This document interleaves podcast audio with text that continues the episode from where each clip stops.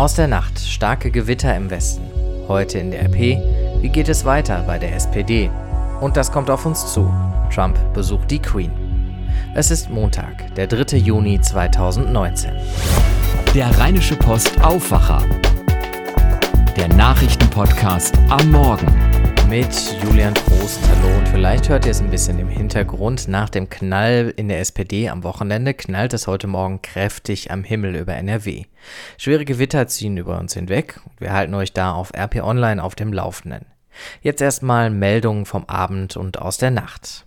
In Brandenburg ist am Sonntagabend ein Mann von einem ICE erfasst worden und gestorben. Er hatte versucht, die Gleise an einem stillgelegten Bahnübergang zu überqueren. Die ICE-Strecke Hamburg-Berlin ist mittlerweile wieder freigegeben. US-Präsident Donald Trump ist auf dem Weg zu seinem Staatsbesuch in Großbritannien. Vorher hat er noch über Twitter gefordert, dass die Bombenangriffe auf die Region rund um die syrische Stadt Idlib eingestellt werden. Willkürlich würden von russischen, syrischen und in geringerem Umfang iranischen Kräften viele Zivilisten getötet. Idlib ist die letzte Hochburg der Rebellen. Die Hilfsorganisation Weißhelme hatte vor wenigen Tagen von der schlimmsten humanitären Katastrophe im seit acht Jahren andauernden syrischen Bürgerkrieg gesprochen. Die Opposition wirft der syrischen Armee vor, gemeinsam mit Russland und dem Iran gezielt lebenswichtige Infrastruktur wie Krankenhäuser zu zerstören. Den Weißhelmen zufolge wurden hunderte Zivilisten getötet, Hunderttausende sind auf der Flucht. Unterdessen hat auch Israel wieder Syrien angegriffen, Israelische Raketen hätten unter anderem einen Militärflughafen im Zentrum von Syrien getroffen, heißt es in israelischen Medienberichten. Bevor wir in die Rheinische Post von heute gucken, danken wir unserem Sponsor, dem Sparkassenpark in Mönchengladbach. Ab Juni erwarten euch tolle Open-Air-Konzerte und ein Sommer voller Superstars. Mit dabei zwei große Highlights. Schon am 25. Juni kommt Weltstar Sting und bringt die besten Songs seiner mittlerweile 40-jährigen Karriere mit. Am 15. August spielt dann Oscar-Gewinner Jared Leto mit seiner Band 30 Seconds to Mars ein exklusives NRW-Konzert. Tickets und Infos zu allen Open-Air-Konzerten erhaltet ihr auf sparkassenpark.de.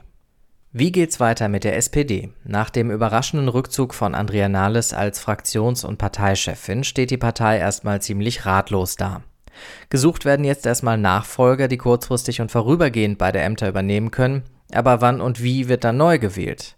Muss der Parteitag im September vorgezogen werden? Und wie lange hält die Große Koalition mit der Union noch? Um diese Fragen geht es heute natürlich auch in der Rheinischen Post von heute. Eva Quadbeck kommentiert dazu, wenn sich zeigt, dass diese große Koalition nur noch aus Angst vor dem schlechten Abschneiden bei Neuwahlen zusammenhält, dann wird es kein Halten mehr geben. Denn dann hat dieses Regierungsbündnis moralisch seine Legitimation verloren. Ja, wie geht's jetzt weiter bei der SPD? Wie sollte es weitergehen? Was denkt ihr? Diskutiert mit uns auf RP Online, bei Facebook und bei Twitter. US-Außenminister Mike Pompeo war dann jetzt doch mal endlich in Berlin, nachdem er seinen ursprünglich geplanten Besuch vor ein paar Wochen kurzfristig abgesagt hatte. Nach dem Treffen hat RP-Chefredakteur Michael Bröker mit Pompeo gesprochen. Unter anderem hat er ihn gefragt, was Deutschland und die USA eigentlich noch verbindet. Und Pompeo findet, das sei immer noch vieles. Wir haben eine tiefe, starke Beziehung. Immer wenn zwei Nationen miteinander interagieren, wird es Punkte geben, bei denen sie sich nicht einig sind. Aber zu unterstellen, dass die Beziehung zwischen den USA und Deutschland, zwischen den USA und der EU dominiert seien von Meinungsverschiedenheiten, entspricht nicht der Realität. Das komplette Interview auf Deutsch übersetzt findet ihr auf Seite 2 der Rheinischen Post von heute. Und eine Seite weiter geht's um zwei Brände, die am Wochenende nicht nur die Menschen in Erkrath aufgewühlt haben. Innerhalb von 24 Stunden hat es nämlich in zwei Erkrater Schulen gebrannt. Erst hatten Unbekannte einen Klassenraum in einer Hauptschule verwüstet und dort Feuer gelegt. Hier konnte die Feuerwehr Schlimmeres verhindern. Am späten Samstagabend brannte aber eine Grundschule im Stadtteil Sandheide vollständig aus. Jetzt versucht die Stadt, die fast 200 Grundschüler bis zu den Sommerferien an anderen Schulen unterzubringen. Noch ist die Ursache für den Brand der Grundschule nicht klar, die Polizei schließt aber einen Zusammenhang zwischen den beiden Bränden nicht aus. Einen Artikel aus dem Sport möchte ich euch heute auch übrigens noch empfehlen. Der fünfte Beatle, eine Story über Jürgen Klopp beim FC Liverpool und warum er für die Fans dort nicht erst seit dem Champions League-Sieg am Samstag eine Legende ist.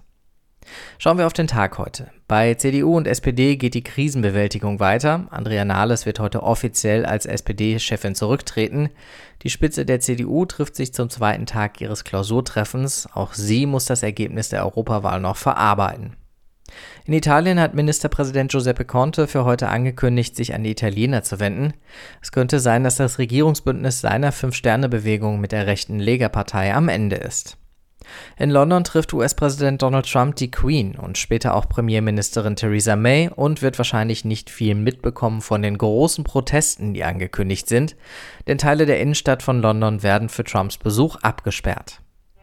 Das Wetter. Die Gewitter verziehen sich in Richtung Osten, dann kommt auch mal ein bisschen die Sonne raus, meistens bleibt es aber bewölkt und auch windig. Bis 25 Grad wird's warm. Das war der Aufwacher für den Montag. Ich bin Julian Trost, hab noch einen schönen Tag. Bis bald.